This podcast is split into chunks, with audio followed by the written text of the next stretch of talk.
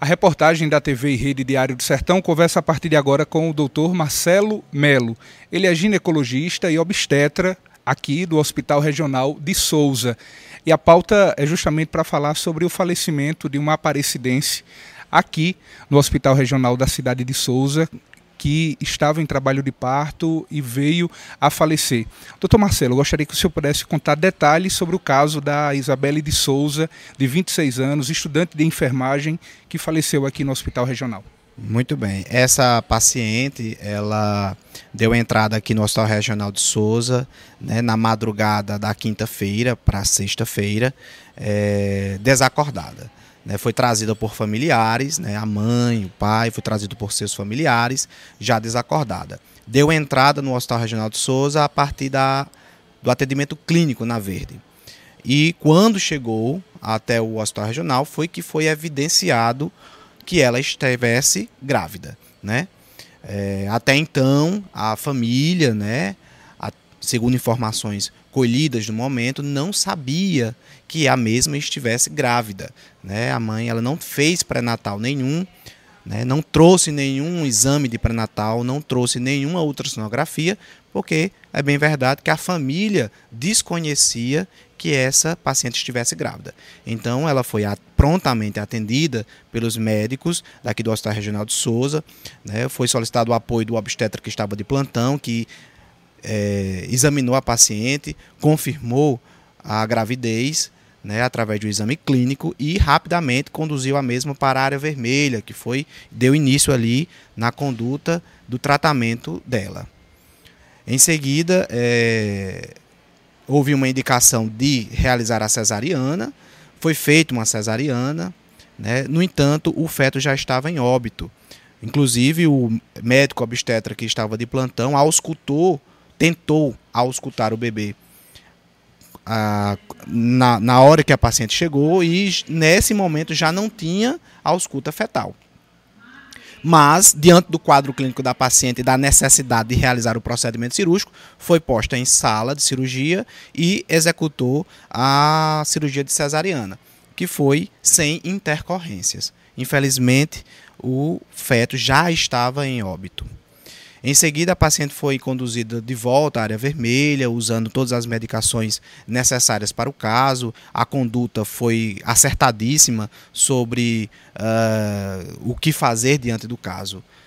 Horas depois, né, a paciente evoluiu com um rebaixamento do nível de consciência e parada cardiorrespiratória, sendo reanimada algumas vezes, não apenas uma, algumas vezes, e na manhã da sexta-feira teve uma nova parada cardiorrespiratória e veio a falecer.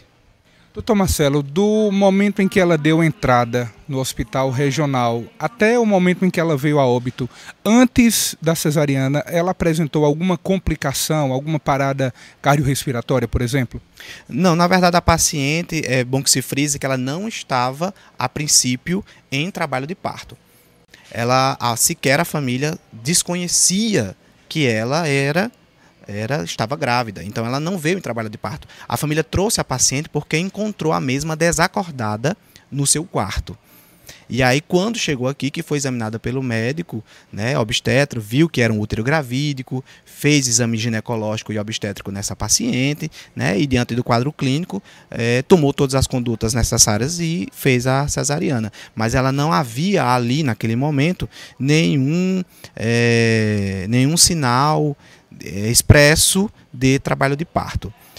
Uh, mas aí, então, diante do quadro clínico grave da paciente, a paciente já deu entrada com quadro clínico grave, desacordada, né, né, com a suspeita que tivesse tido uma convulsão eclâmptica e os exames laboratoriais que foram feitos no Hospital Regional de Souza mostraram que a mesma tinha uma condição clínica de gravidade chamada síndrome HELP, então foi conduzida para o parto a fim de é, finalizar aquela gestação, né?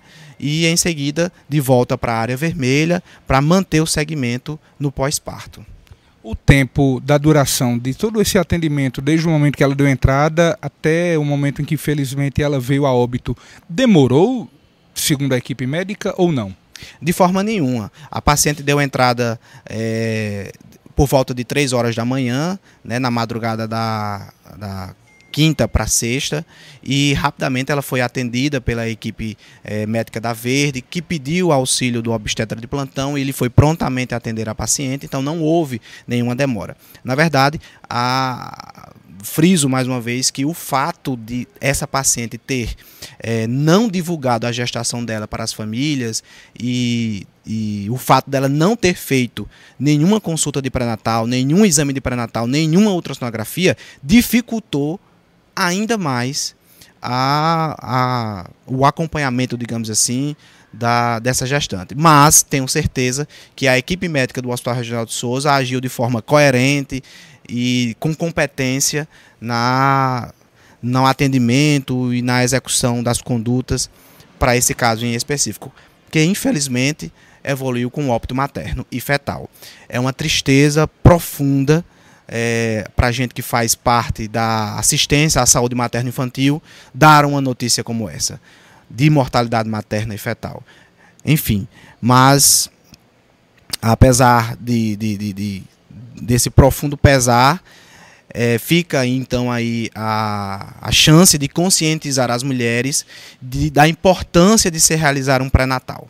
Né? É justamente durante o segmento pré-natal em que a gente pode detectar condições clínicas desfavoráveis à saúde materno-infantil e aí tratar de forma eficiente antes que chegue a esse ponto. Após o falecimento da paciente, a Isabelle de Souza, o corpo chegou a ser encaminhado ao Instituto de, de Polícia Científica para a realização do exame cadavérico ou a causa-morte foi atestada no próprio hospital? Do ponto de vista obstétrico, considerando o quadro clínico da paciente né, e a evolução pós-parto da mesma, é, não havia, a princípio, a necessidade de encaminhá-la para o SVO ou IML. No entanto, durante o internamento dela, aventou-se a possibilidade da ocorrência de uma intoxicação exógena. Né?